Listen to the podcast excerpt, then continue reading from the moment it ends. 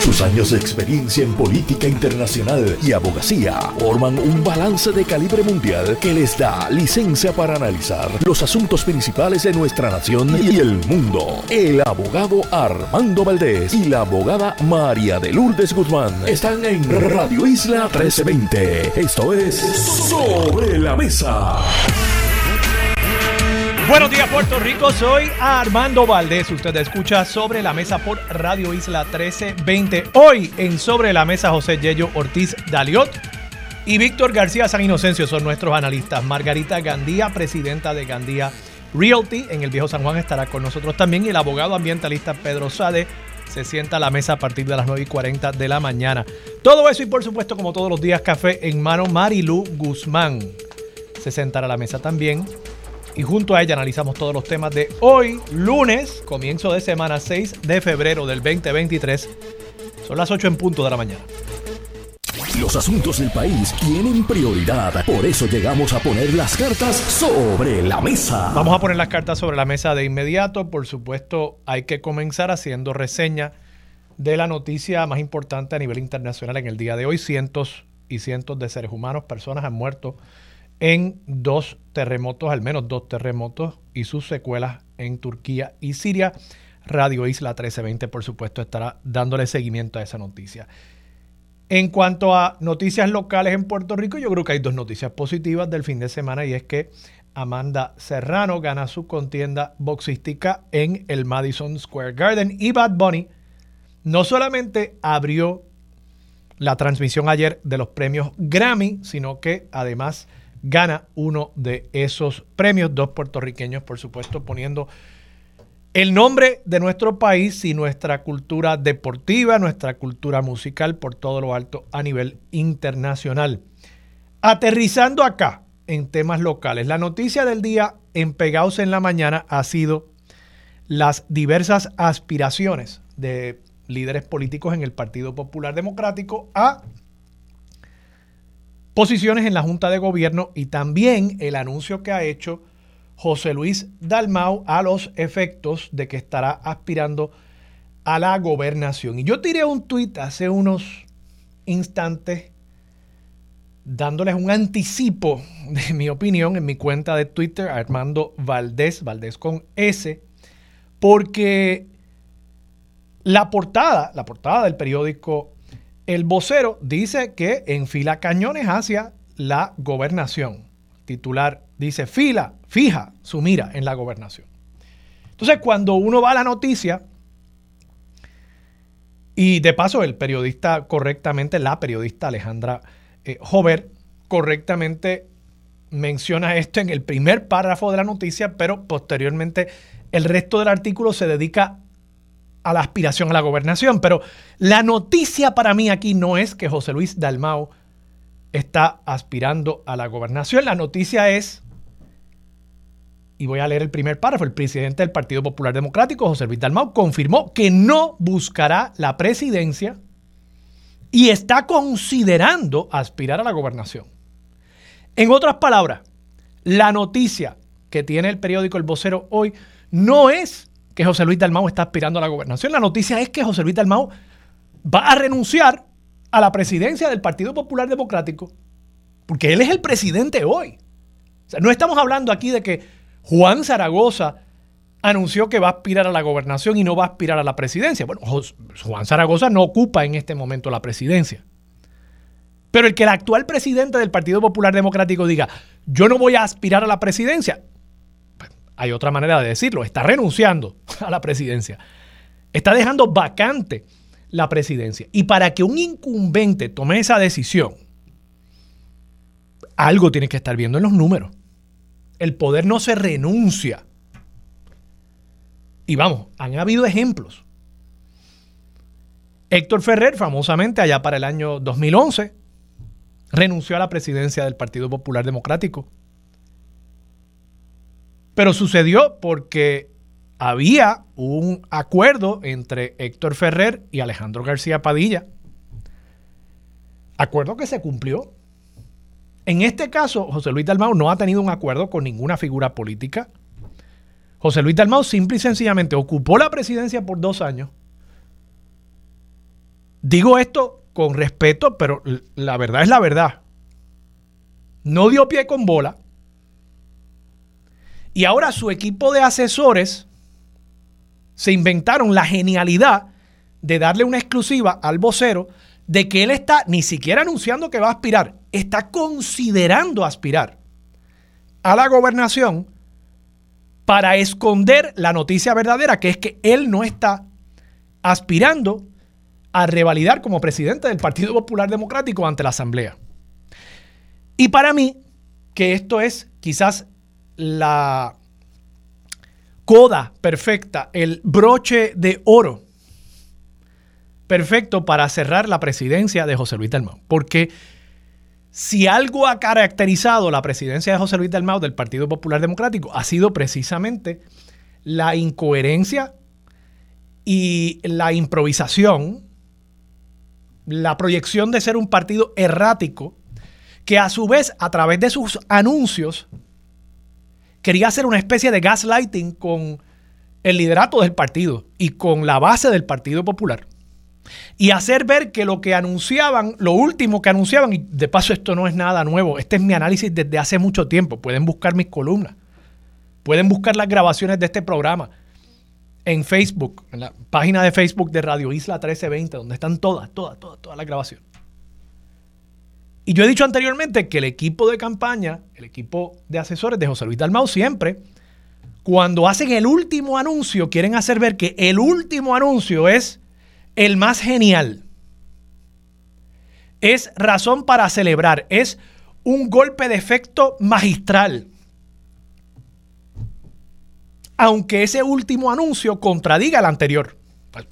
Pasó el año pasado con aquel famoso anuncio con bombos y platillos a través de Facebook, donde José Luis Dalmau anunció, esto fue en junio del año pasado, anunció que en espacio de 60 días se iba a celebrar una elección para escoger al presidente y una elección para que los populares se expresaran acerca del tema del estatus. Lo anunció en junio del año 2023, la elección 2022, debo decir. La elección se supone hubiese sucedido en agosto del año 2022. Y estamos ahora en febrero del año 2023 y aquella elección en la que, de paso, José Luis Dalmau dijo que iba a aspirar, no va a suceder hasta mayo y ahora José Luis Dalmau nos está diciendo que no va a aspirar. Pero de nuevo, los asesores de José Luis Dalmau, que le han hecho mucho daño de paso, hay que reconocerlo. Los asesores políticos de José Luis Dalmau le han hecho mucho daño. Esas figuras ahora quieren que creamos que este anuncio es una genialidad, estarán celebrando la portada que le ha dado el vocero. Y yo supongo que habrán algunas personas que los medios de comunicación comprarán el cuento de que esto es el anuncio de una aspiración. No, esto es el anuncio de una renuncia y de que está considerando, ni siquiera se siente, habiendo sido presidente del Partido Popular por dos años, ni siquiera así siente tener el apoyo de la base del Partido Popular y por eso dice que en los próximos meses visitará, estoy citando aquí el artículo, visitará los 78 municipios y cuando mida la recepción de la gente a su aspiración a esta candidatura, determinará si dará el paso. Entonces, ¿cómo es posible que el presidente del Partido Popular Democrático, por los últimos dos años, tenga que ahora ir a la calle a ver si la gente quiere apoyarlo para la gobernación? Dice más, esto es una cita directa. Si un candidato aspira a una posición, la que sea, y tiene que levantar fondos para esa candidatura, ¿cómo puede también levantar fondos para el Partido Popular? Bueno, Primero, durante los pasados dos años, José Luis Dalmau, y, aquí es, vamos, esto es parte del racional y de los talking points que prepararon los asesores para justificar este anuncio. Y es posible que él se crea lo que está diciendo. Si un candidato aspira a una oposición, ¿cómo puede también levantar fondos para el Partido Popular a la vez que levanta fondos para su propia aspiración? Bueno, durante los pasados dos años, el rol principal de José Luis Dalmau en cuanto a la colectividad ha sido presidente del partido. No ha sido aspirante a nada. Incluso hasta en este momento no es aspirante a nada. Porque lo que ha dicho es que está considerando aspirar. Por tanto, durante los pasados dos años no tenía como excusa para no haber levantado dinero para el Partido Popular el que estaba aspirando a otro puesto. Y en los últimos dos años, bueno, hemos visto que el Partido Popular ha estado en momentos con mil pesos en la cuenta de banco. Creo, incluso que estoy exagerando. Dice más, los que en algún momento dado no han estado de acuerdo con posturas mías es porque son aspirantes, en su mayoría. No. Los que no han estado de acuerdo con el presidente es porque han tenido diferencias de criterio. Y no todos los que han tenido esa diferencia de criterio son aspirantes a puestos políticos. La misma Ivonne Lozada, que está aspirando a un puesto en la Junta de Gobierno ahora. Yo no diría que es el tipo de aspirante que él está mencionando y ha tenido diferencias con ella, ella con él. Yo creo que él se está refiriendo a aspirantes que quieren llegar a un puesto en el gobierno, quieren cobrar un salario público. Ivonne Lozada está aspirando a un puesto que es totalmente voluntario, de paso. Ser miembro de la Junta de Gobierno no paga. Probablemente cuesta. Y ella pues tuvo unas diferencias porque su posición y la posición histórica del partido ha sido distinta a la que el presidente del partido decidió en cuanto al tema del aborto en un momento enunciar y hacerlo de una forma que se percibió como muy agresiva. Y eso provocó unas fisuras, unas diferencias de criterio que no tienen que ver con aspiraciones, que no tienen que ver necesariamente con diferencias personales. Incluso en aquel momento Ivonne Lozada trabajaba con José Luis Dalmau. Finalmente cierra esta entrevista diciendo, el país sabe cómo yo pienso. Lo que tiene es que preguntarle a otros candidatos cómo piensan y evaluar. Agregó que cada candidato tiene que expresarse sobre qué cree sobre la pena de muerte. Yo no sabía que eso era un issue. ¿Qué cree sobre el Estado Libre Asociado? ¿Qué cree sobre la legalización de las drogas? Hizo claro que, cita, yo he hablado de frente, yo creo en el ELA, yo creo en la pena, yo no creo, no creo en la pena de muerte, yo no creo en el aborto y respeto al que piense distinto. Ahora exijo que respete mi postura también. Santo y bueno, pero es que usted era presidente del partido. Todavía lo es. Y el partido tiene unas posiciones. O sea, no puede ser que los partidos políticos no representen nada. Que el partido político sea simplemente un reflejo, un espejo de lo que piense en ese momento el líder de turno. Porque entonces, pues, podría llegar un líder al Partido Popular Democrático que opine que debemos reunificarnos con España. Hay personas que piensan eso, ¿verdad? Pero esa no es la posición histórica del Partido Popular Democrático. O hay personas que podrían llegar al partido y decir, bueno, yo creo que nosotros deberíamos ser un territorio de China. No conozco personas que piensen eso, pero podrían haber. Estoy seguro que en la calle debe haber alguien que piensa que los chinos son el futuro, está aprendiendo mandarín ahora mismo y quiere que nos afiliemos con China. Estoy seguro. Entonces, si esa persona llega a la presidencia del Partido Popular Democrático, se supone que nosotros respetemos la posición de esa persona y que todos los populares vayan ahí en filita india detrás del que quiere unificarnos con China, porque es el presidente del partido y porque debemos respetar su criterio. Y como presidente es una especie de figura papal infalible que establece el dogma del Partido Popular Democrático. Y el Partido Popular Democrático es una vasija vacía esperando que el líder de turno lo llene con sus ideas. Pues no puede ser.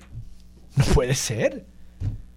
Tiene que representar algo, tiene que tener una cultura, tiene que tener una ideología. Yo no digo que sea inamovible, pero debe tener unas cosas en común que atraen a las personas, atraen a los líderes a figurar en esa papeleta. No puede ser que ellos lleguen y dicen, no, ahora yo estoy a favor de la unificación china. Creo yo, ¿verdad? Entonces, de nuevo, tengo que insistir.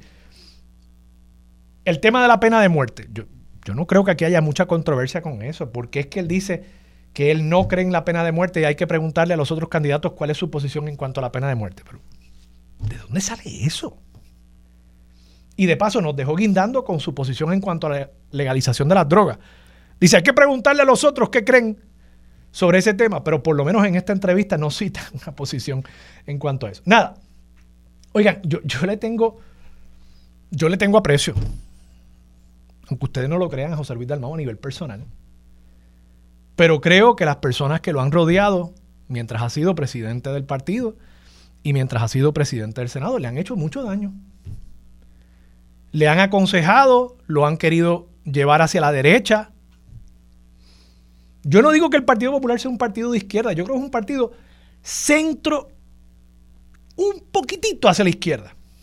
Poquitito hacia la izquierda. Eso es lo que ha distinguido al partido el PNP, que tradicionalmente ha sido un partido centro bastante a la derecha. En algunas cosas un poquito más centrista, en temas sociales tiende a ser bastante, bastante a la derecha. Y aquí, por alguna razón, asesores del presidente le dijeron, no, hay que movernos hacia la derecha. Un campo que ya está tan ocupado que tiene al PNP y ahora incluso tiene un partido que está más a la derecha que el PNP, el Proyecto Dignidad. Entonces ahora querían ir a pescar en ese muelle y en ese muelle pues ya habían dos partidos ahí con sus cañas, con sus redes bien tiradas, con sus chinchorros recogiendo pescados ahí. Ahí es donde iba a buscar votos el Partido Popular según los grandes asesores del Partido Popular Democrático, que de nuevo, insisto, ahora vienen a decirnos que este anuncio, este sí que sí es el golpe magistral, ahora sí que sí, este es el anuncio que todo el mundo debe escuchar, que debemos creerle en cuanto a ahora la consideración de una posible aspiración en el futuro a la gobernación. No, miren, gente, el anuncio aquí es que la presidencia del Partido Popular Democrático queda a partir de hoy formalmente vacante y que el actual incumbente no va a estar aspirando a llenar esa vacante en la elección que va a estar celebrando el Partido Popular en mayo. Esa es la noticia. Por último, quiero tocar el tema, voy a tocar el tema de Sixto George de paso cuando se siente la mesa aquí Marilú Guzmán, pero quiero, quiero simplemente mencionar una, ¿cómo debo caracterizar esto? Eh, una trampa que le tendió mi amigo y colaborador. Y oye, esa es mi, esa es mi caracterización. Yo no estoy diciendo que eso es lo que haya hecho José Delgado, pero pareció así, pareció así desde mi punto de vista. Eh, cuando el sábado veo una noticia donde José Delgado le da una entrevista a Roberto Lefranc Fortuño. Roberto Lefranc Fortuño, para quienes se les haya olvidado, y no los culparía si se les olvida, es uno de los seis delegados electos en mayo de 2021 para cabildear por la estadidad en Washington. Y ustedes habrán notado que esta gente realmente no hace mucho. Cuando el gobernador fue a anunciar el proyecto de ley y celebrar el proyecto de ley, el 8393, ustedes recordarán que en esa fotito no aparecía ninguno de los seis cabilderos por la estadidad. Y ellos hacen noticias realmente únicamente cuando hacen el ridículo. Y pues gracias a Dios para nosotros los analistas políticos, ellos hacen el ridículo muy a menudo y nos dan mucho material. Nos dan mucho material. Entonces, Roberto Lefranc Fortuño es entrevistado por José Delgado y él dice que el proyecto 8393 o un proyecto similar, este es el proyecto que se aprobó en la Cámara el, año pasado para que el gobierno federal dispusiera la celebración de un plebiscito en Puerto Rico entre la estadidad, la independencia y la libre asociación, que sabemos es un, una, variante, una variante de, de, la independencia. Pues Roberto Lefranc Fortuño dice que ahora toca ir al Senado para que sea desde el Senado que se promueva esta medida. Y dice que él ve en el Senado ambiente para impulsar ese proyecto. Al próximo día, esta nota la publicó José Delgado sábado 4 de febrero. Al próximo día, José Delgado, y por eso digo que tiene que haberle tendido una trampa, porque es que yo no creo en las casualidades. Al próximo día, José Delgado publica una noticia, una entrevista con Joe Manchin. Y Joe Manchin dice, cito, creo que he sido tan claro como puedo ser. Debe haber un referéndum para el pueblo estadounidense. ¿Queremos más estados? Es la pregunta que Joe Manchin plantea. Y fíjense ustedes, el tipo le dice a José Delgado, mira, yo estoy claro, yo estoy claro que esto no hace falta, que constitucionalmente lo que procede es simple y sencillamente aprobar un proyecto de admisión para Puerto Rico, si es que quisiéramos hacer a Puerto Rico un Estado. Pero yo, Joe Manchin, lo que estoy diciendo es que para mí, que para incluir otro Estado, sea Puerto Rico o sea Washington, D.C., yo creo que deberíamos preguntarle al pueblo norteamericano si quiere más de 50 estados. Quizás es un asunto numerológico, quizás a él le gusta que ese número 50 está bonito, está redondeado. Y él no quiere que haya 51 o 52 o 53 estados. Eso fue el día después que Roberto Lefranc Fortuño dijo que donde él veía ambiente ahora, ahora sí que sí, donde yo veo ambiente, en el Senado. Pues ahí está Joe Manchin diciéndole. Y de paso, para que entiendan, Joe Manchin no es cualquier senador. Digo, cualquier senador no es cualquier senador, porque en el Senado, ese es uno de los clubes más exclusivos del mundo, hay solamente 100 miembros. Y cada uno de esos miembros puede detener un proyecto de ley, porque como ustedes saben, hay una regla del filibuster y el cloture, y esa regla dispone que para que un proyecto pueda bajar a consideración en el Senado se requieren al menos 60 votos. Así que un solo senador puede detener un proyecto porque naturalmente, con un Senado dividido 51 a 49, un senador le pone un hold a un proyecto y se detuvo la medida. Y como no hay una mayoría de 60, pues se acabó el asunto.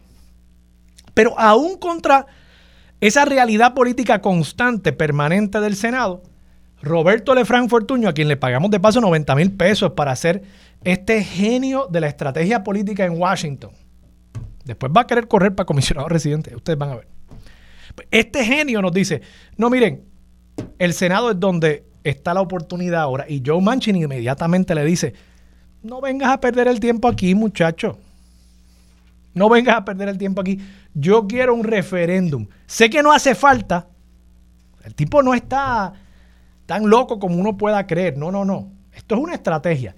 Yo sé que no hace falta, pero yo quisiera que hubiese un referéndum para que el pueblo decida si queremos más estados o no.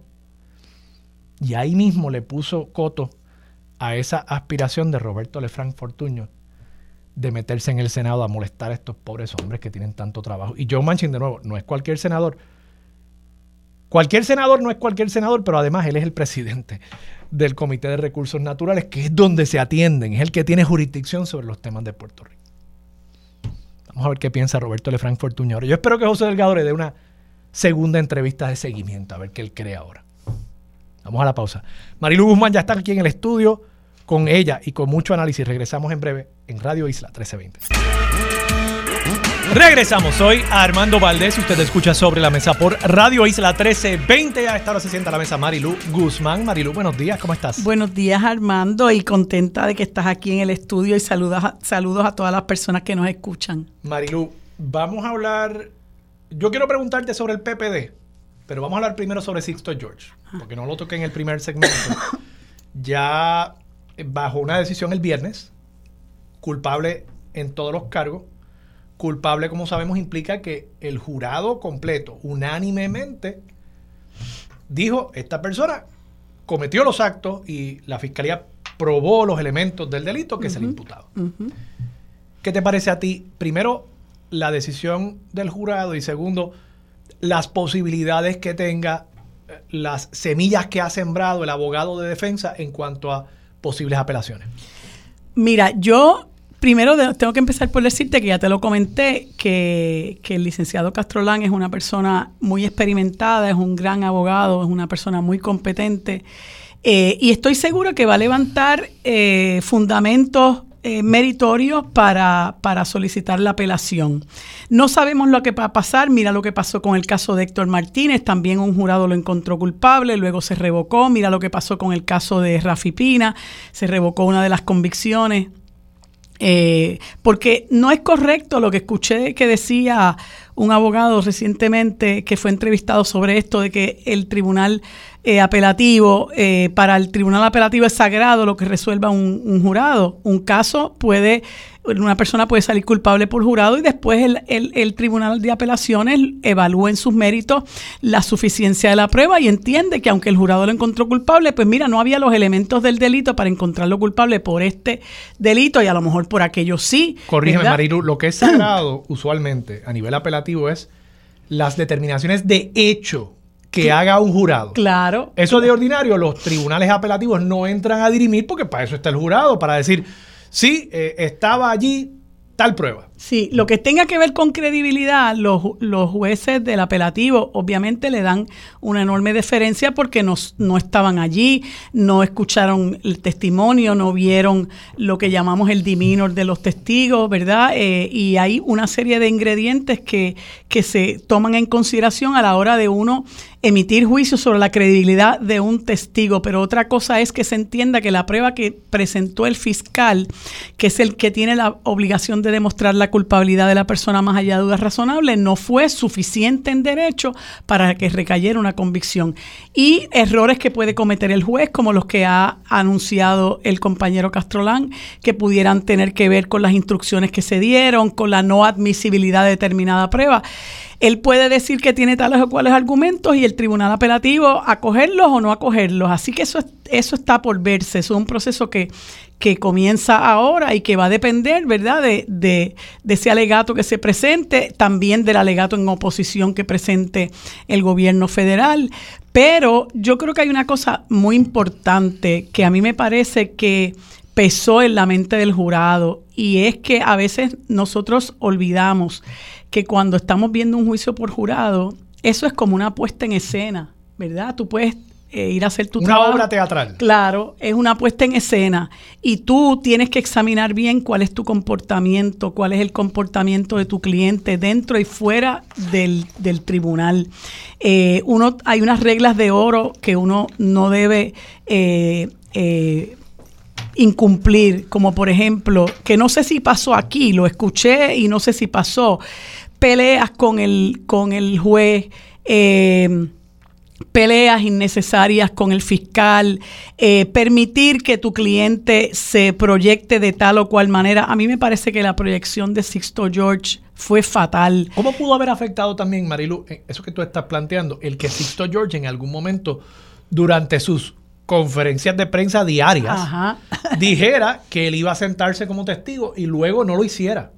¿Qué, mensaje pudo haberle enviado eso al jurado? Bueno, para empezar, para empezar que un abogado, con todo el respeto que le tengo a mi querido amigo Rafael Castrolán, eh, los los acusados no pueden estar por la libre nunca, de tú permitir que cada vez que se sale de, un juicio, color de que tiene la libertad de expresión, no, tiene libertad de expresión, pero esa libertad de expresión la tiene que controlar el abogado, que es el que establece la teoría del caso y es el que conduce, el que conduce el caso. Entonces ese tipo de cosas son fatales, porque primero tú tienes derecho a permanecer en silencio y a que nadie tome ese derecho como, como en, contra tuya. Eso es un ejercicio que es consustancial con la obligación que tiene el fiscal de demostrar el caso más allá de dudas razonables y sería una contradicción que se te exija como acusado que te sientes a, Pero tampoco puedes estar diciendo a boca de jarro, me voy a sentar, me voy a sentar y después no te sientas porque el jurado no tiende a entender ese tipo de sutilezas que tienen que ver con cuestiones de derecho.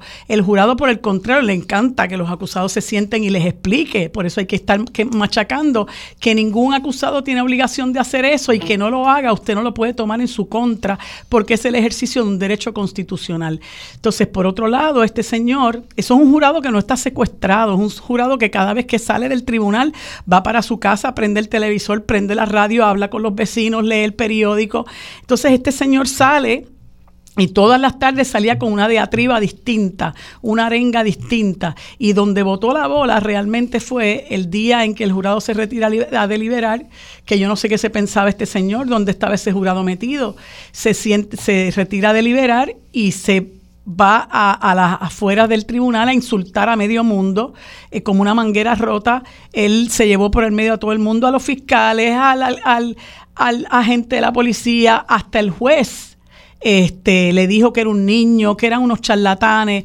Eh, y una de las cosas que a mí me sorprendió que todo esto fue con su abogado allá atrás, ¿verdad? Porque tú puedes decirle a un cliente, bueno, estas son las reglas del juego. Eh, te callas la boca, me dejas hablar a mí y como te pongas a hablar te voy a renunciar al caso. Si no lo puedes renunciar por la etapa avanzada en que está el caso, pues mira, yo me voy, simplemente yo me voy, yo lo dejo a su suerte con la advertencia de que cualquier cosa que ocurra es simple y sencillamente responsabilidad del cliente y a mí me parece que esto pasó. Me parece que este señor eh, es demasiado bocón y pues su, su, su boca y su lo que parece ser su temperamento que lo puso lo puso, ¿verdad?, en, en, en, exhibición todos los días, pues fue lo que lo llevó a donde está. Si él hubiera sido una persona humilde, si él hubiera actuado con humildad, si hubiera quedado callado, yo te garantizo a ti que muy posiblemente el desenlace del caso hubiera sido otro, independientemente de toda la podredumbre que salió a relucir, ¿verdad?, durante el caso y e independientemente de lo que pudiéramos decir de la persona de Sixto George. Hablando de esa podredumbre, eh, Marilu, mucho se ha dicho acerca de cómo esto afecta los medios y distintas personas que como tú y como yo somos partícipes de la discusión pública a través de los medios de comunicación masiva. ¿Tú crees que esto es un asunto cultural más allá de este caso? ¿O tú crees que esto es un asunto puntual? Y, yo te delato mi, mi parecer. Yo creo que pueden haber otros casos, pero yo he estado en los medios más de una década ya. Tú y yo hemos compartido en Guapa Televisión. Hemos compartido aquí ya por espacio de un año en este programa. A mí nunca nadie me ha ofrecido dinero para eh, yo eh, eh, establecer a través de las ondas radiales o en mis columnas de periódico una, una posición. yo me sospecho que a ti tampoco. Tampoco, nunca. No sé si es que ven a uno y dicen, ese no va a estar dispuesto porque quizás yo también... El mono sabe el palo que trepa. Por eso, quizás yo también soy un bocón y como la gente dice, ese chamaco no se quiere para nada y dice lo que piensa, honestamente, pues va a ser difícil, ¿verdad? Y quizás lo mismo pasa contigo. Eh, entonces yo digo, pues yo creo que esto es un asunto puntual. Deben haber otros casos, no estoy diciendo que no haya otros casos, pero esto debe ser un asunto puntual. Y el hecho de que se identifique a estas personas es importante para que no haya impunidad. y yo creo que eh, eso es donde en gran medida ha fallado también el Partido Popular como mayoría legislativa al no fiscalizar las cosas que pasaron durante el cuatrienio de Ricky, donde esto se entronizó y era la cultura de esa administración. Entonces, querer ahora ampliar esto a decir, oh, estos son todos los medios de comunicación. Cuidado con eso. Aquí había un grupito en la administración de Ricardo Rosselló, que es la que estuvo en juicio también junto a Sixto George, en este caso, que, montaron este esquema. No hay duda, mira, yo, yo creo que lamentablemente el Partido Nuevo Progresista, y lo he dicho mil veces, el Partido Nuevo Progresista ha creado una cultura de corrupción en este país. Es lamentablemente el partido que ha contribuido en mayor medida a la podredumbre que hay en la administración pública.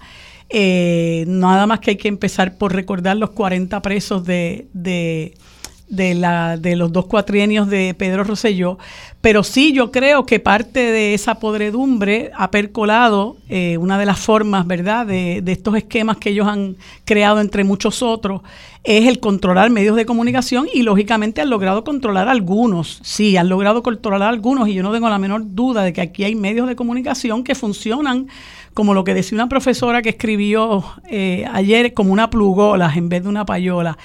Eh, pero el término payola es más común. Eh, y, es, y es lamentablemente triste. yo creo que lo de Sixto George es la punta del témpano. Mira, ese misma, esa misma situación de estarle lavando la cara a gente corrupta y lavándole la cara a la gente del chat de la vergüenza, yo creo que es vergonzoso a su, a su vez. Este, y esa gente le está sirviendo a unos, a unos intereses particulares politiqueros. Esa gente no hace análisis político, esa gente no son gente seria. Esa gente que contribuyó a que aquí se sacara un gobernador, un hecho inédito en nuestra historia. Y están, tú los ves por ahí detrás de un micrófono, disque haciendo análisis político y lo que están haciendo es lavándose la cara a ellos y lavando la cara a un gobierno que llenó de vergüenza a este país. Así que al que le caiga el sallo que se lo ponga, yo tengo que decir, como tú, a mí nunca nadie me ha ofrecido dinero, yo realmente me siento muy agradecida de que aquí a mí se me permite expresar lo que yo quiera expresar, invitar a quienes quiero eh, invitar y comentar sobre lo que quiero comentar y, y afortunadamente los que me conocen, que quizás no tanto como a ti que llevas mucho más tiempo en esto, saben que, que es, imposible eh, eh, que alguien se me pueda, pueda ni remotamente pensar que puede comprar mi conciencia. Marilu, vamos a la pausa. Regresamos con tu análisis sobre lo que está pasando en el Partido Popular Democrático y ese anuncio de una candidatura que no es otra cosa que un, una renuncia velada por esa maquinaria de propaganda. Genial, genial, esa portada del periódico El Vocero hoy. Vamos a la pausa, regresamos con más de Sobre la Mesa por Radio Isla. Regresamos, soy Armando Valdés, usted escucha Sobre la Mesa por Radio Isla 1320. Está sentada aquí a la mesa Marilu Guzmán. Marilu, yo sé que a ti no te gusta meterte en los temas de los otros partidos, lo respeto, yo me meto en los, todos los partidos. Pero, pero, esto es una noticia importante porque estamos hablando de una figura que es, al final del día, presidente del Senado actualmente. Y que está anunciando una. Está anunciando que va a considerar aspirar a la gobernación. Y eso es un puesto público importante. Entonces, el vocero le pone en portada, ponen incluso el cintillo de exclusivo. La noticia, evidentemente, que, que los estrategas del partido le ofrecen una entrevista exclusiva para hacer un anuncio importante. Y el titular es, fija su mira en la gobernación. Pero cuando uno lee el primer párrafo de esta noticia, que la firma de nuevo la periodista Alejandra Jover, dice, el presidente del PPD, José Luis Dalmau, confirmó que no buscará la presidencia. Eso es lo único que es cierto y, y preciso en esta noticia, ¿verdad? No voy a aspirar a la presidencia. Y está considerando, por eso cuando tú usas el gerundio y la palabra considerar, pues está considerando aspirar a la gobernación. Pues eso realmente no es algo cierto. Podría ser que en diciembre llegue la fecha de erradicación de candidaturas y él haya decidido que no le conviene aspirar a la gobernación. La noticia aquí es que el presidente del Senado y presidente del Partido Popular Democrático está renunciando, está dejando vacante el puesto que ocupa dentro de su colectividad. ¿Qué tú opinas de eso? Bueno, y te voy a decir, ¿verdad? Como lo pienso desde afuera, eh, yo creo que, José Luis Dalmau no ha dado pie con bola ni para una cosa ni para la otra, pero, pero a mí lo que me resulta curioso es que el que no puede lo menos quiere poder en cuanto a lo más. Y, y me parece a mí que si tú no has podido levantar el carrito que estás guiando, ¿verdad? Que es el instrumento que pretendes utilizar para allegarte adeptos y para encaminar ese partido al, al, al triunfo, ¿verdad? La bicicleta, diría. Ajá, o la bicicleta. No sé. el triciclo. no sé si, no sé. No sé si tiene motor en este momento. Vamos a transar por un skateboard. Sí, sí, una este, patineta. La patineta que te dieron. La patineta. Santa si una patineta. Si no has podido, estás tambaleando en esa patineta. O sea, ¿cómo tú pretendes conducir los destinos de este país cuando tú no has podido ni levantar ese partido? Un partido que hasta hace poco lo que tenía creo, era creo que 500 pesos en la cuenta de banco. Eh, que, que, la misma colectividad, eh, sus correligionarios están insatisfechos eh, con sus ejecutorias como presidente del partido y también como presidente del Senado, que la gente entiende que él no tiene la capacidad ¿verdad? de dirigir ambas cosas. Entonces ahora él, en vez de decir, mire, yo voy a hacer, este, me voy a hacer disponible para presidir el partido, yo creo que la gobernación la debe, eh, debe, debe haber otra persona que aspira a la gobernación, pero no, él no puede levantar su partido, no puede dirigir los destinos de su partido y quiere dirigir los destinos del país. Eh, me parece que, que, José Luis Dalmau lo que le está dejando ver al, al pueblo es que él está aferrado a posiciones de poder eh, que fuera de la cuestión política, José Luis Dalmau no tiene otras aspiraciones, no tiene otras posibilidades y me tengo la impresión de que es el peor candidato que pudiera tener el Partido Popular. El peor. El peor. Para mí es el peor candidato, a menos que salga otro más malo u otra más mala, pero creo que el peor es eh, José Luis Dalmau. ¿Cómo tú, tú analizas eso de que ahora él va a ir a los 78 municipios a auscultar. ¿Tú, crees que, tú crees como yo que realmente ya la decisión está tomada? Eh, yo, yo, de verdad, yo pienso que él va probablemente en los próximos meses a anunciar una aspiración al Senado. Y probablemente, de nuevo, tratarán de hacer otro gaslighting y nos dirán, no, no, es que siempre esa era mi aspiración y querrán que nos olvidemos de esta exclusiva que le dio el periódico El Vocero, como ha pasado con todos estos otros anuncios. Porque insisto, en junio él anunció que iba a hacer una elección para la presidencia en 60 días y que iba a aspirar en esa elección. El video está ahí. Y que ahí también se iba a tener una papeleta sobre el tema del estatus y el futuro desarrollo de la posición ideológica del Partido Popular en cuanto a esa materia. Entonces, ahora nos dice esto y te apuesto que en octubre anuncia una aspiración al Senado y que esa decisión ya está tomada, porque yo no me creo el cuento, uno, de que José Luis Dalmau vaya a ir a los 78 municipios, y, y dos, que él, siendo presidente por los pasados dos años, y lo digo con mucho respeto, que él no sepa cuál es su standing en este momento ante los ojos de la base popular. Claro. Porque es que tendría que ser una persona totalmente avestruzada para no saber. Para no saber que la figura incluso que más está motivando en este momento a la base popular es Pablo José Hernández, que es colaborador nuestro en este espacio, que, que no ocupa ningún puesto político en este momento y es la figura que por, por los populares verlo como una persona que tiene futuro, está generando el mayor interés y el mayor entusiasmo en este momento, porque tampoco es decir que los otros candidatos y candidatas que se han mencionado estén generando muchísimo entusiasmo en la base. Eso es verdad, eso es verdad. Yo creo que hay mucho desaliento al interior del Partido Popular. Em, y, pienso, mira, yo no sé, eh, José Luis Dalmao es una persona que es presidente del Senado. Yo no sé por qué va a dejar para ahora visitar los 78 municipios, porque yo creo que eso es una labor que puede hacer cualquier legislador eh, que quieres realmente ver lo que está pasando, aunque tú tienes ayudantes, pero no hay nada mejor que ver las cosas eh, directamente y conversar con la gente y recoger lo que la gente piensa y dice y por lo que la gente está atravesando y no estar allí enclaustrado en, en las cuatro paredes de esa majestuosa oficina de la presidencia del Senado. Entonces decir ahora que vas a visitar los 78 municipios con unos objetivos estrictamente electoreros, pues también deja mucho que decir pero eh, eh, quizás eso lo hace para después decir, mira, yo he recogido la impresión de la gente, me parece que sí, que yo debo quedarme en el Senado, etcétera, etcétera. Eh, y la impresión que tengo, como te dije ahorita, es que él está muy aferrado a posiciones de poder entre comillas, ¿verdad? Porque hay que ver cuán poco poder puede tener un presidente del Senado en un país que está controlado por una junta de control fiscal. Este, a la que ellos, dicho sea de paso, cada vez que pueden le hacen genuflexión.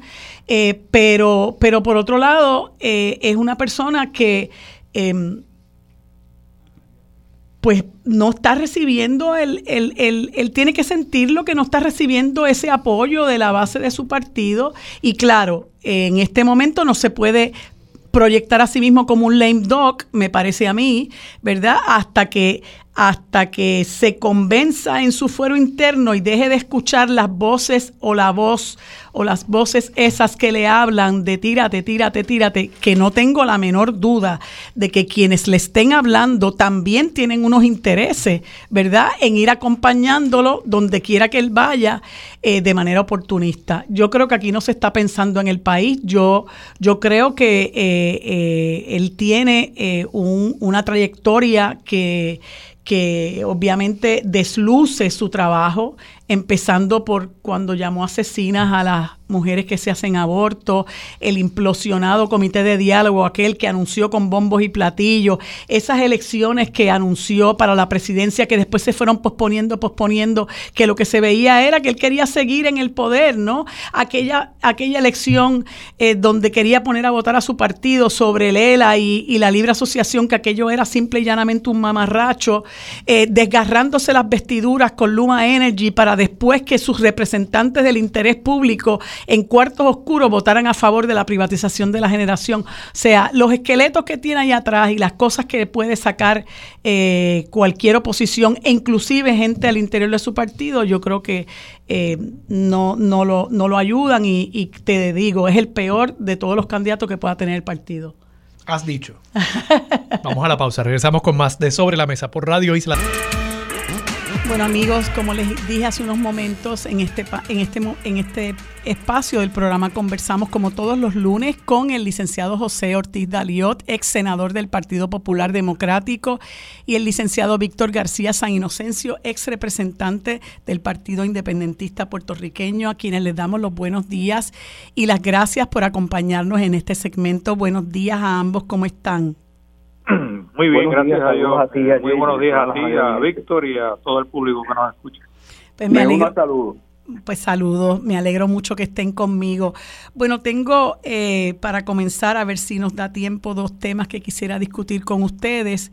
Eh, y uno de ellos es eh, más allá del proceso en particular, toda esta olla de grillos y esta caja de Pandora que se ha abierto con el proceso criminal que se siguió contra este señor Sixto Jorge Díaz Colón, conocido como Sixto George, eh, que bueno, pues era un secreto a voces, eh, no podemos... Eh, pasar eso por alto, sobre todo las personas que hemos visto a lo largo de muchos años como los, en los medios de comunicación el análisis, entre comillas, político eh, se, estaba, se ha estado circunscribiendo a los partidos tradicionales, a esas dos voces, a esas dos visiones, ¿verdad? Que son las visiones de los partidos que han traído a este país al caos en el que nosotros estamos viviendo en este momento.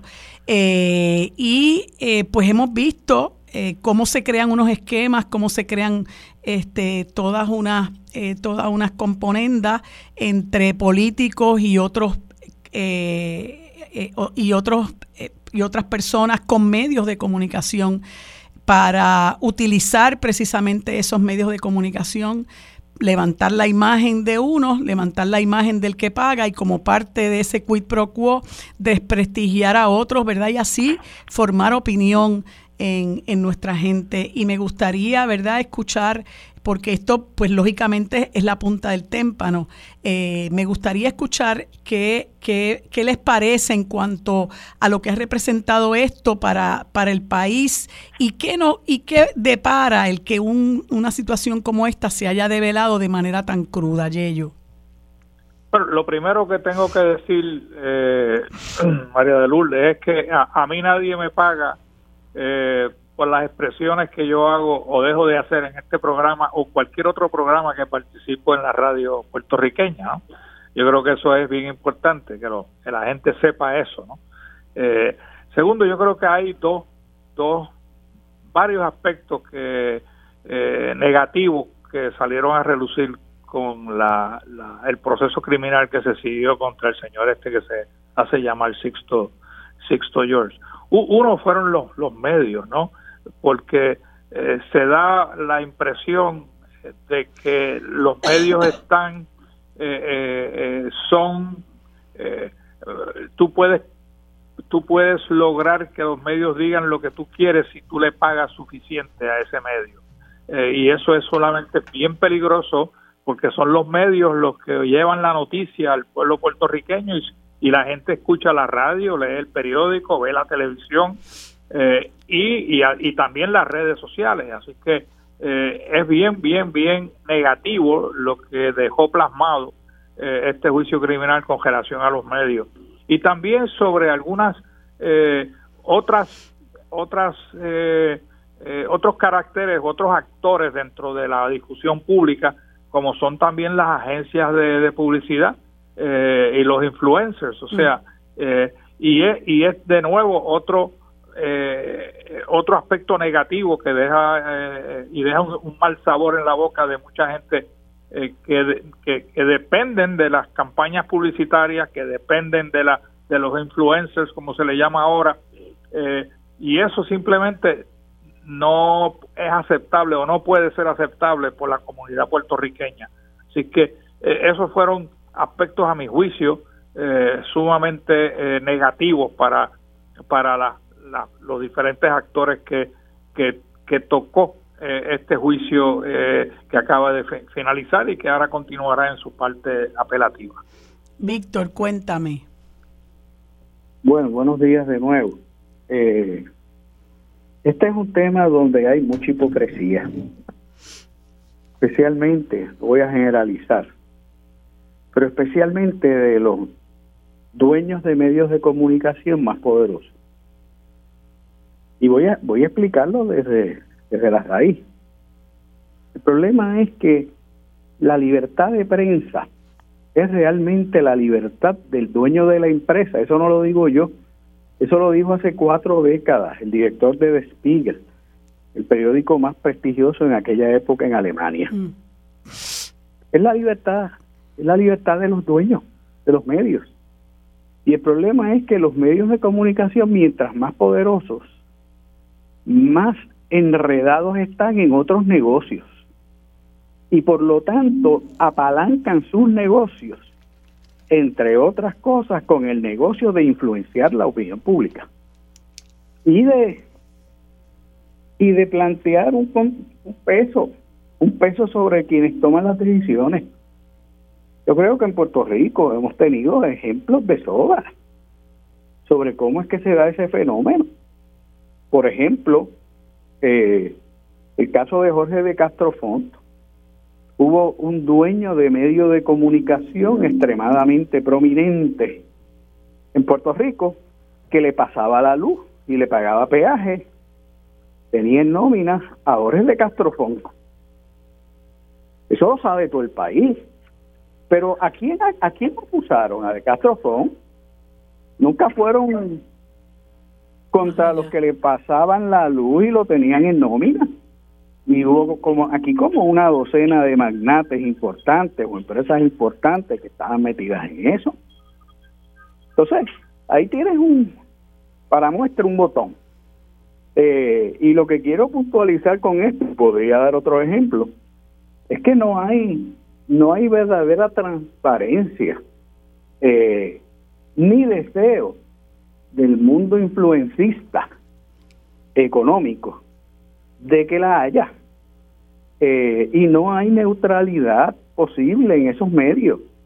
Empuja sus intereses. Yo recuerdo que aquí hubo un litigio famoso eh, de, en donde demandaron al gobernador Roselló por quitarle unos anuncios a un medio de comunicación, pero poco a poco con el tiempo se fue filtrando que había otros intereses envueltos, exenciones contributivas o créditos contributivos, permisología, creo que hasta el tema de una cantera había. Eh, así que creo que si vamos a hacer un examen más allá de de, de lo mecánico, robótico y más allá de la ingenuidad, tendríamos que decir que mientras existan los merdes del mundo y los merdoquitos eh, aquí en Puerto Rico, porque la escala es diferente, pues vas a tener ese tema de la influencia. Eh, y esto al margen de que haya sextos, séptimos y octavos George.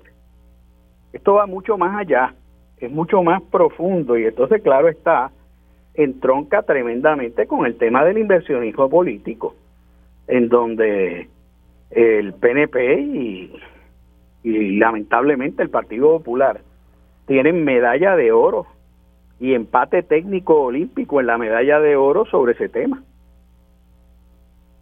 Cierto, y, y esos son, estas son unas denuncias que se han venido eh, haciendo hace mucho tiempo y de ahí que haya surgido, ¿verdad? Lo que llaman el periodismo alternativo, al que está recurriendo mucha gente en el país eh, y tenemos, ¿verdad? Este espacios como el Centro de Periodismo Investigativo, que es excelente, que dio a conocer lo del chat de Telegram con mucha profundidad, con mucha seriedad, con mucha responsabilidad, las eh, las investigaciones que se hacen en medios como Bonita Radio y otros que quizás no me vienen no me vienen Sandra, Sandra Rodríguez Coto también sí, es una periodista este, está Eiboricua, este hay una serie yo creo que parte de esta discusión eh, que resurge como consecuencia de este proceso es la necesidad que tiene la gente de conocer cómo ciertos medios de comunicación les manipulan, ¿verdad? Para que formen determinada opinión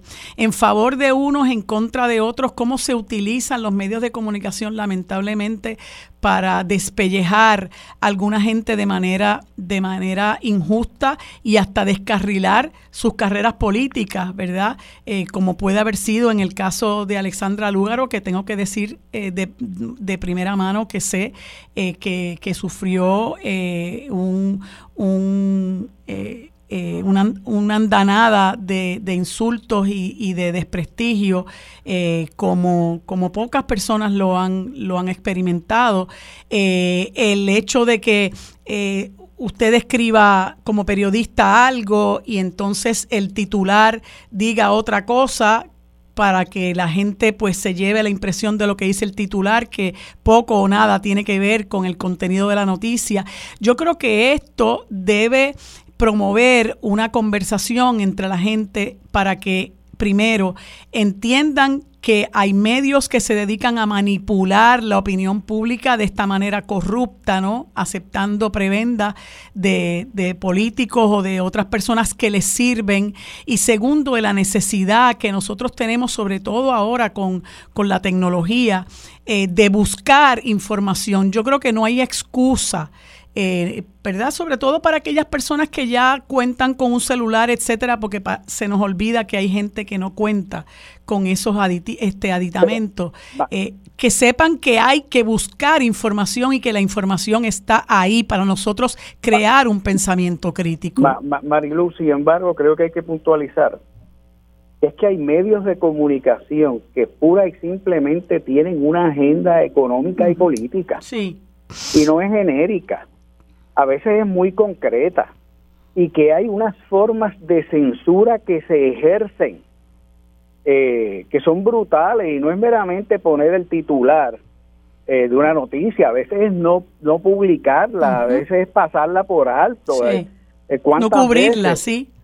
Este, son tantas las modalidades.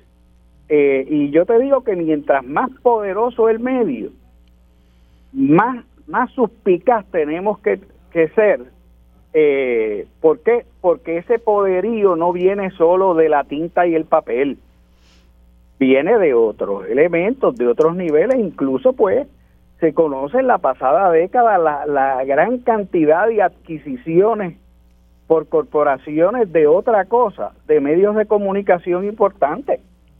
Eh, y, ese, y eso se ha dado internacionalmente, se ha dado en Estados Unidos, y evidentemente en el minimí de Puerto Rico, pues, pues por supuesto que se va a dar también. Claro, claro. Y Marilu, y la, y la, la otro que hay que decir es que eh, la gente, hay mucha gente eh, que ha dejado de buscar o educarse sobre la verdad eh, y, y hay una gran apatía entre el pueblo puertorriqueño, muchos de ellos han dejado de, de interesarse por la noticia y a veces lo único que le llevan eh, a su casa es un papel de una propaganda que ha eh, realizado una agencia de publicidad para un político o para un candidato.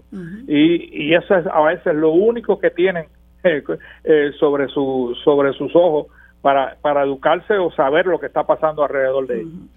Y una cosa que a mí realmente me preocupa mucho de todo esto es cómo hay algunos medios de comunicación eh, que se, se dedican eh, por el rating o por la razón que sea, ¿verdad? Se dedican a hacer espacios chabacanos que pretenden que a la gente les guste, su color de que a la gente le gusta eso. Entonces traen a sus espacios gente que, por ejemplo, vamos a hablar del legislador X o la legisladora X, eh, lo ponen ahí, la gente lo ve y eso es significativo o sinónimo de que esa persona merece mi respaldo electoral, cuando la gente lo que debería es buscar la trayectoria de ese legislador o de esa legisladora, de ese funcionario público, no limitarnos con que meramente va a dar un caretazo y hacer ridiculeces en el espacio tal y más cual. Yo creo que esa, esa conversación hay que tenerla y hay que plantear que hay medios de comunicación que se dedican a hacer eso, a lavarle la cara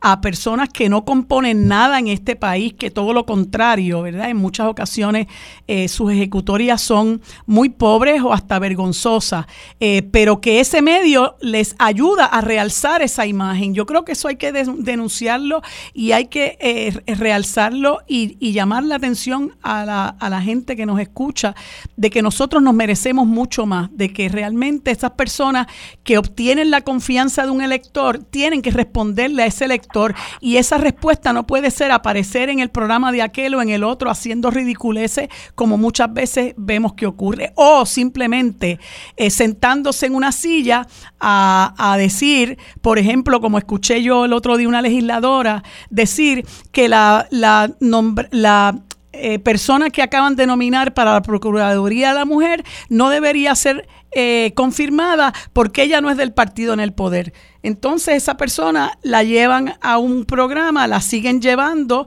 la gente le sigue viendo la cara, pero cuando usted mira su trayectoria legislativa es pobrísima, ¿no? Y nosotros como electores y electoras no podemos eh, conformarnos con eso, Víctor.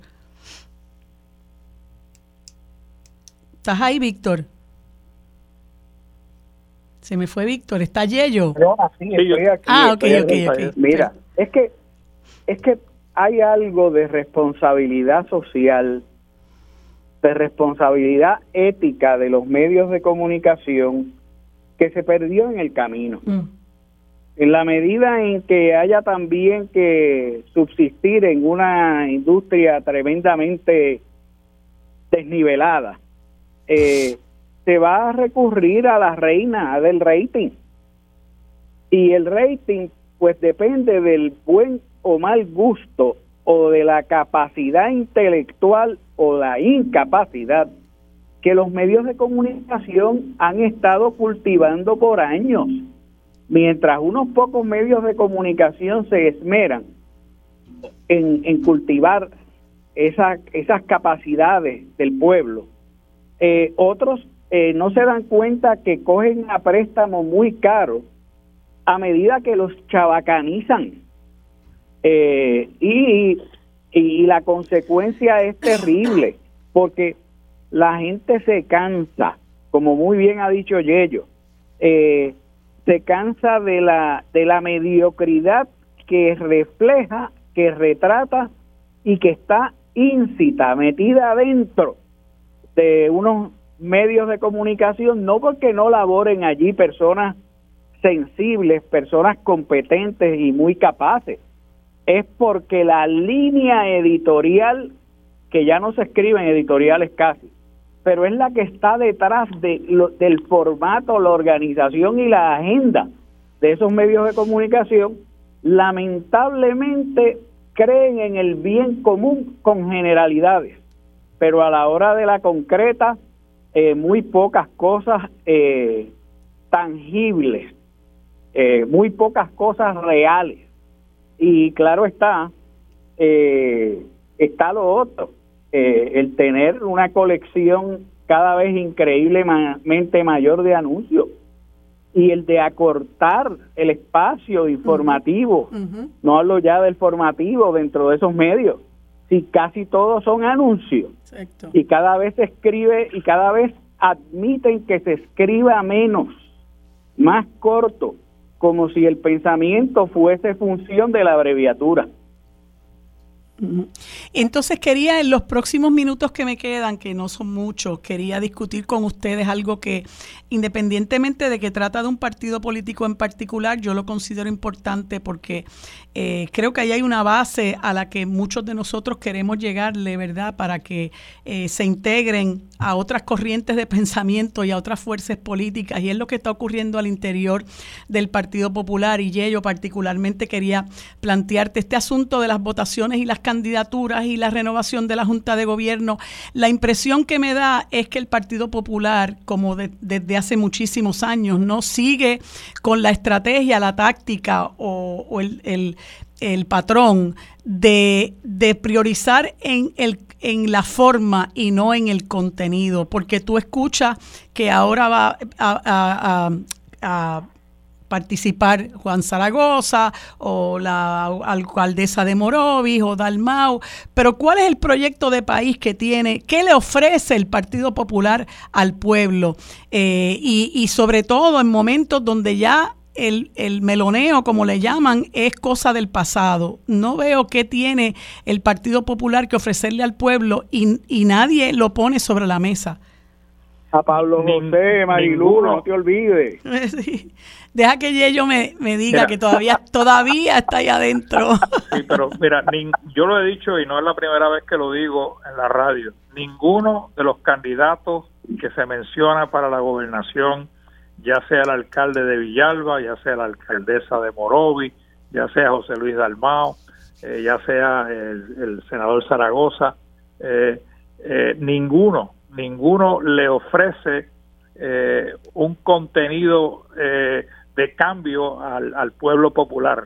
Eh, no hay nada sustantivo diferente en los ofrecimientos que podrían hacer, porque digo que podrían porque no se les ha escuchado hacer ningún ofrecimiento, pero el, el, el principal, el principal, que es su norte ideológico, ninguno de ellos le ofrece cambio. Eh, es, la continuidad de un país mendigo de que depende de, la, de las prebendas federales y el Partido Popular ahora está ofreciendo eh, posiblemente que van a ser un mejor mendigo que el, que el PNP, que ha sido bastante bueno como mendigo. Eh, lo otro es que, que, que, lo otro que está esperando el pueblo popular es el cumplimiento con los ofrecimientos de la propuesta electoral del pasado cuatrenio, porque es fundamental para los que votan por ese partido de que esa propuesta que se hizo no se hizo para coger de tonto al elector, se hizo con la seriedad que se supone que se haga y después darle cumplimiento en la legislatura. Por ejemplo, el código electoral, la gran promesa de la eliminación o la derogación del código electoral ha defraudado a mucho elector popular como, uh -huh, como a mí. Uh -huh. Y lo otro es falta de ofrecimientos sustantivos e innovadores en, en, en, en los, para atender los problemas que aquejan este pueblo, como la salud, como la educación, como los derechos de la mujer, eh, y, y, como reformulaciones de, de, de, sistemas de energía eléctrica y así sustantivamente diferentes aspectos de la vida diaria que afectan la vida diaria del elector puertorriqueño. Eso tampoco se escucha ningún ofrecimiento. Lo único que se escucha es yo me ofrezco para servir uh -huh. y para unificar al Partido Popular. Pues, hombre, claro, para servir y unificar, ¿para qué? ¿No? ¿Cuál es el, el responda el para qué? y yo no escucho el para qué con muy pocas excepciones eh, de algunos candidatos que me atraen, como la licenciada Ivonne Lozada, ¿no? Por ejemplo, que ella está eh, eh, promo, promoviendo eh, el que el Partido Popular coja en serio los derechos de la mujer, para, para coger un ejemplo, ¿no? Pero, pero, pero en términos generales no escucho nada eh, innovador y, y, y sustantivo que pueda atraer el voto no solamente de los populares, porque para atraer el voto popular no ganan las elecciones, sino el voto de otros partidos que podrían eh, aumentar ese caudal electoral para poder lograr un triunfo eh, en el 2024. No Vic, lo escucho. Víctor, Víctor, te escucho con atención. Sí, bueno, yo creo que el dique se cayó. Es un dato, es un hecho la hemorragia de pérdida de electores que, que, atraviesa el PNP y el Partido Popular y que vimos la primera o segunda muestra de ellos en las elecciones pasadas. Y el tema sigue y la hemorragia sigue. Y yo creo que lo que está sucediendo es un aleteo de avivamiento, a ver si a ver si el muerto resucita, pero van camino a sacar 25% o menos los dos partidos de la dependencia y con las propuestas recicladas que tienen, carentes de credibilidad aquí y en Estados Unidos, eh, cuidado si esos números se abultan más. Creo que en lo que hay que insistir es en llevar a la gente a inscribirse. Uh -huh, uh -huh. Eh, hay 130 mil jóvenes nuevos en este ciclo electoral, pero no olvidemos que hay 300 mil de los pasados tres ciclos electorales que no votaron. Por lo tanto, ahí hay una fuerza de casi medio millón de electores que hay que ir a inscribir y que son los, los disgustados realmente. Los que el país, lo que estos dos partidos de gobierno a quienes no le han ofrecido una sola oportunidad, otra que no sea un pasaje de avión, aunque sea con los chavos prestados. Así es. Y, es, y eso, y ese sector va a ser fundamental en las elecciones. Así es. Si los jóvenes en Puerto Rico votan en la misma proporción que el resto de la población, que por ejemplo nosotros, los que tenemos más de 60 años, aquí se va a virar la tortilla hace rato, uh -huh. porque no hay oferta. Y entonces se presentan caras jóvenes a veces con cerebro y planteamientos de dinosaurio. El ELA existe. el ELA existe. Imagínate, el ELA existe y está en el plan 8.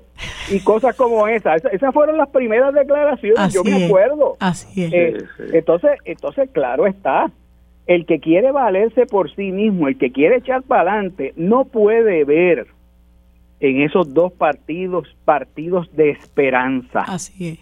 Y eso y eso está tan claro, pero pero hay que inscribirlo. Así y al que no pueda ir a votar, hay que asegurarle el voto por correo, porque esta vez Edwin Mundo no lo va a acaparar. Bueno, tengo que ya pautarme, me encanta esta conversación, tenemos que continuarla porque ya vemos que tiene muchas ramificaciones. Eh, gracias a ambos por estar conmigo, que tengan buen día, hablamos el lunes. Bueno amigos, en este segmento conversamos con Margarita Gandía de Gandía Realty, a quien le damos los buenos días y las gracias por estar con nosotros en este segmento.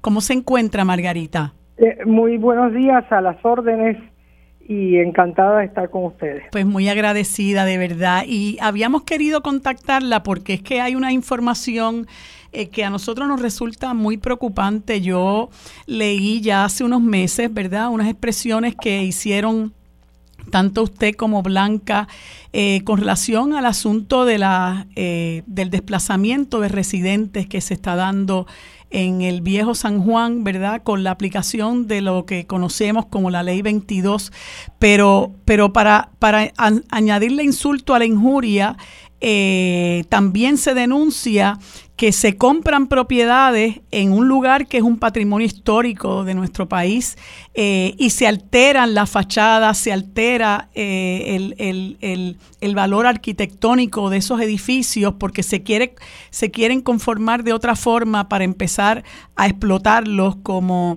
como lugares de eh, alquileres a corto plazo. Y quisiera que usted me hablara de esto, resaltando ¿verdad? la importancia que tiene y la seriedad que reviste que que, estas situaciones se estén dando en el viejo San Juan? Eh, María de Lourdes, eh, pocas ciudades en el mundo han sido restauradas con una integridad arquitectónica tan uniforme como el viejo San Juan. Cada edificio, cada espacio te cuenta su historia. Tú entras a una casa, tú entras a un edificio y te hace el cuento. Y el, y y el proyecto de restauración del viejo San Juan ha sido modelo para otras ciudades en el mundo en Latinoamérica por lo menos, no, puedo decir el mundo. Eh, y, y, se, y estamos desconcertados porque entra, entra desde el 2014, eh, por ejemplo, esta, esta compañía Morgan Reed adquieren propiedades, trabajan a puerta cerrada, las modifican las modifican, ¿eh? las alteran, lo que era una casa de tres habitaciones se convierte en siete, eh, la casa pierde todo valor. Eh, y, y, no teníamos ni tenemos la ayuda al instituto, dependemos de la denuncia solamente de los vecinos. y esto continúa. El primero es Morgan Reed, que lo que hace es cuando empezamos con denuncias, eh, tiene otro, convierten cada propiedad, le hace una corporación nueva, así que no aparece el nombre de Morgan Reed, desaparece. Y, y después en el 2019 aparece Brock Pierce, eh, igual, con el, con el mismo sistema de, de crear esta, del, del destrozo, ¿no? Brock Pierce, que, que perdónenme la digresión, es un inversionista residente a quien se le debió haber eliminado el, el, beneficio porque él incluso eh, eh, verbalizó que era residente de Vermont y se, se, se, postuló. para senador por ese estado. Sí, con, con el... Y, y esto, esto es de parte de extranjero, de parte nuestra, pues por ejemplo, eh, tres días antes de, de, que entrara Ricky, eh, se firma el contrato a puerta cerrada eh, de 20 años de alquiler al Instituto de Cultura para convertirlo en un hotel. Mm. Esto fue eh, 2018, diciembre, o sea, entró, entró Ricky en el 2019. Eh, Y, sí, que esto fue entonces bajo García Padilla. ¿Perdón? Fue bajo García Padilla. Esto es bajo García Padilla, lo, lo, hereda Ricky Rosselló. Y, y todo esto a puerta cerrada. Eh, cuando nos enteramos nosotros, pues naturalmente hicimos una protesta eh, y se salvó el, el, instituto. Se iba a convertir en, en un en un, un, hotel con 65 baños y 40 habitaciones, ¿no? Mm. Eh, y, y naturalmente la venta del arzobispado y el centro de estudios fue otra estocada para el viejo San Juan. Mm. A esto le añadimos la cantidad tan enorme de los uh, apartamentos Airbnb. El viejo San Juan es un gran hotel. Mm. Y lo poco que tenemos lo vamos a defender a como dé lugar. Y le pregunto, Margarita, ¿qué está pasando con el Instituto de Cultura puertorriqueña que se, se supone que vele por la preservación de estos edificios históricos? El instituto, hay una realidad que tiene falta de presupuesto, falta de presupuesto, eso es cuestión de falta de voluntad, ¿no? También. Eh, eh, los vecinos siempre podemos ayudar muchísimo. Eh, es, esta parte de la de la política de desaparecer al Instituto de Cultura. Y esta es la manera más sencilla, desaparecerlo. Y esto, esto es una estocada al viejo San Juan, que si vamos a ver, somos la cara del mundo, es este proyecto de restauración. El viejo San Juan es la cara no solamente del turismo, eh, todo el mundo conoce al viejo San Juan, al, a Puerto Rico por el viejo San Juan. Así que es una... Bueno, también es querer convertir el, el viejo San Juan en otra cosa, en un pequeño Disney. Sí. El, el, el hecho nada más de que la fiesta de la calle San Sebastián se cubriera el, el, el teatro Tapia con un letrero de medalla, de claro y de... ¡Qué barbaridad! Eh, eh, eh, eso, que trate de hacer eso en México, claro, en Bellas Artes, a ver qué pasa. Entonces, lo, lo, lo, lo, maravilloso que tenemos, que son los monumentos históricos, que es el Dios San Juan, a eso la gente viene, ¿no? Porque aquí uno se transforma cuando uno camina. Sencillamente caminar. No, no importa que uno camine 300 veces al año. Uno se transforma. Esto esta es nuestra historia, ¿no? O sea, claro, no hay duda de que el viejo San Juan es una joya histórica, ¿verdad? Patrimonio de todos los puertorriqueños eh, y que como usted muy bien señala, pues quienes vienen a visitarnos quieren ver el viejo San Juan y es muy triste eh, las quejas constantes que tienen comerciantes, residentes de aquello en lo que se pretende convertir el viejo San Juan, porque parecería, Margarita, que en este país todo está a la venta y es mucho más importante eh, el capital que podamos sacar de lo que sea que compramos eh, que, el, valor que entraña el lugar en particular. Y triste que las autoridades que están por ley obligadas a velar porque esto no se desnaturalice, pues simple y sencillamente miran para el lado, porque como usted dice, no hay presupuesto, pero más que eso, falta voluntad. Con lo poco que uno tiene, uno tiene que hacer lo que debe hacer. Y si no llega a ser por los residentes, particularmente y los comerciantes, bueno, sabrá Dios qué, qué habría pasado y qué seguiría pasando con el viejo San Juan. Eh, y, y ese balance entre comerciantes y residentes se tiene que mantener, porque si no, eh, lo perdemos y lo estamos perdiendo. Así es. no me eh, diga usted. sí, yo, y, y, y, me gustaría saber si en alguna medida eh, porque yo eh, eh, cuando era alcaldesa Carmen Yulín Cruz, ella en un momento dado propuso eh, crear unas restricciones a estos alquileres a corto plazo creando conciencia, ¿verdad?, de lo que, de lo, en lo que esto se podría convertir. Recuerdo que el, el, entonces senador Miguel Romero, que era senador por el distrito de San Juan, se opuso y, y fue muy crítico de la alcaldesa en aquel momento. Pero ahora escuché que estaba inclinado a promover esas restricciones, pero no sé qué ha pasado, no, no he visto movimiento. Bueno, sí, eh, fue una, eh, la ironía, ¿no? no solamente fue crítico, la amenazó con demandar hmm. si, si se sometía a esa ordenanza. Estuvimos dos años, los vecinos y comerciantes, en, en asamblea municipal, estuvimos dos años para, para sacar ese, ese documento. Eh, y y, todavía, digo, la ironía, no solamente ironía, lo que se está presentando no es, no es, eh, no es lo que, lo, que, necesita el viejo San Juan.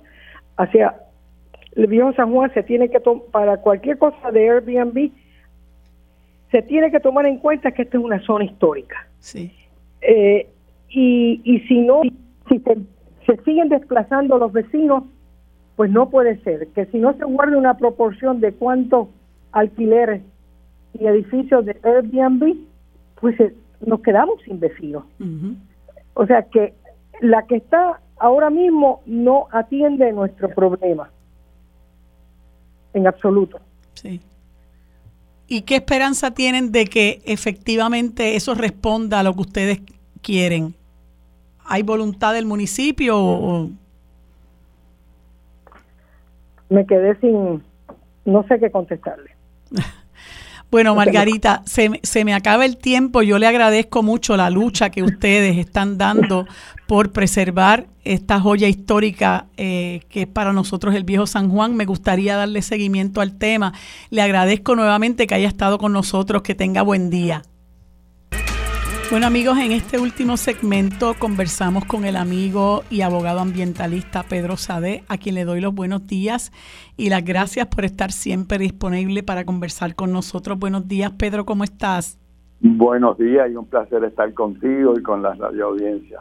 Gracias, Pedro, nuevamente. Bueno, quisimos conversar contigo por un asunto principalmente, a ver si nos da tiempo para otro.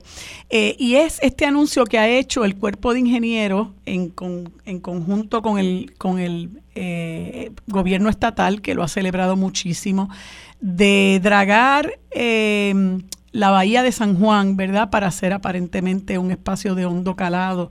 Y ustedes habían, tú habías comparecido aquí previamente con el compañero Cintrón, no recuerdo su primer nombre, de la organización El Puente. Y ustedes Federico. nos, Federico, y ustedes nos habían conversado de cuán perjudicial podía ser esto eh, para otros cuerpos de agua como la laguna de San Juan. Eh, y parece que eso, bueno, pues no tiene ahora mismo ninguna importancia y quisiera que nos abundaras un poco sobre el tema. Sí, como es como dice, con bombos y platillos se ha anunciado este dragado, pero no se le dice al país las consecuencias negativas que esto va a tener. Y sería bueno intentar poner en perspectiva este dragado no es un dragado de mantenimiento como a través de los años se llevan a cabo, ¿verdad? Para que no se acumule sedimento. Este es un dragado capital, o sea, un dragado para hacer más profunda la bahía y más ancha en unos 4 o 5 pies, un proyecto de unos 60 millones o más. Y el objetivo expreso es permitir tanqueros más grandes portadores de gas natural y otros combustibles fósiles. Eh, entonces, el, el dragado va a afectar las especies por la gran cantidad de sedimento que va a levantar. El tráfico de estos tanqueros puede impactar distintas especies en forma directa porque está documentado que eso es uno de los daños que puede causar. Eh, y eh, además, esa, ese tráfico de tanqueros más grandes representa unos riesgos a las poblaciones alrededor de la bahía. Y de esto pues no se habla. Eh, también el traer tanqueros con gas natural, pues lo que hace es encaminar al país, en vez de la energía renovable que estamos hablando y tanto se habla, pues se crean unas bases, una infraestructura para hacer todo lo contrario. Así que este es un proyecto que tiene muchas muchas implicaciones. Eh, hay un caso judicial pendiente ante el Tribunal de Distrito Federal de Washington, D.C., que presentó recientemente una moción de sentencia sumaria que va a responder el cuerpo de ingeniero y entonces se adjudicará porque no se hicieron los estudios ambientales correspondientes, ni tampoco se tomaron aquellas medidas de consulta y protección a las, a las especies en peligro de extinción y otras. Va a provocar que se genere dos millones de yardas cúbicas que van a tener que ser lanzadas al mar. Antes iban a lanzar parte de ellas a la laguna del condado, pero se dieron cuenta que eso podía eh, causar unos daños demasiado obvios y eh, bajaron la cabeza temporariamente para entonces poder pasar el resto del proyecto. Y no es justo lo que se está haciendo, bueno, se le está explicando al país lo que hay. Y por lo que tú me dices, Pedro, el único eh, mecanismo que hay ahora mismo es ese pleito en Washington para, para parar esto o para contenerlo de alguna forma. Bueno, en términos legales eh, eh, sí, pero por supuesto yo creo que es bien importante que todas las comunidades de ambos lados de la bahía, con eso quiere decir tanto en la isleta de San Juan como todos los barrios que quedan al oeste, en Cataño, Guaynabo, mm. esos sectores no se le ha informado de este proyecto y sus implicaciones. Eh, esto va a traer eh, tanqueros más grandes y estacionados todos en un misma área, el área donde está Puma en este momento con su con su puerto, eh, New Fortress. Eh, entonces, otra de cosas que yo creo que hay que comentar es que, por un lado, se habla que el país va camino de energía renovable, es una medida que todos impulsamos, pero entonces se toman unas decisiones de infraestructura que no van a la par con ese objetivo y este es uno de ellos. El otro es, por supuesto, es el conceder la operación y mantenimiento de las plantas a New Fortress, claro. que es una empresa dedicada a, extraer, transportar y vender gas natural, ¿verdad? Así es que, eh, en otras palabras, son medidas contradictorias y siendo el contrato de Luma igualmente, que no le interesa mucho la energía renovable, sino seguir operando las líneas de, transmisión y de distribución de la Autoridad de Energía Eléctrica. Y resulta irónico, este Pedro, esa visita por segunda vez de la Secretaria de Energía de Estados Unidos, Jennifer Granholm, que por los dos, habla por los dos lados de la boca, ¿no? Porque la escuché diciendo que Puerto Rico se podría encaminar a la energía renovable si se pisaba el acelerador, pero por otro lado viene a darle eh, la bienvenida y la bendición a esta privatización de la generación a través de Genera, que como tú dices es una subsidiaria de New Fortress, eh, y antes de eso lo hizo con Luma. Correcto, e, e, esa es la gran angustia que está el país de que ve señales contradictorias y puede ser que a nivel personal ella vea con buenos ojos y está bien que vea la energía renovable. Un estudio que acaba de sacar su departamento comprueba lo que otros técnicos y personas han venido diciendo en Puerto Rico, que, que Puerto Rico sobra capacidad para de energía renovable cuando uno hace el cálculo de cuántas superficies tenemos en los techos, tenemos en lugares como estacionamiento y otros para poder abastecernos usando el sol, ¿verdad? Y, y, las placas solares. Así mm. que no tenemos de otra que eh, insistir en esas metas y denunciar, yo creo que en este contexto, si me permite, hay que también hablar del reglamento conjunto. Sí. Esa es otra medida estructural, no es a nivel de una construcción específica en la costa, que es importante. Estas son medidas estructurales de conjunto que tenemos que estar muy alerta porque crean las bases para una ruta equivocada para el país, unido pues a unos fondos federales que si no se usan bien, pues lo que es va a causar problemas y deterioro, deteriorar nuestra salud y el medio ambiente.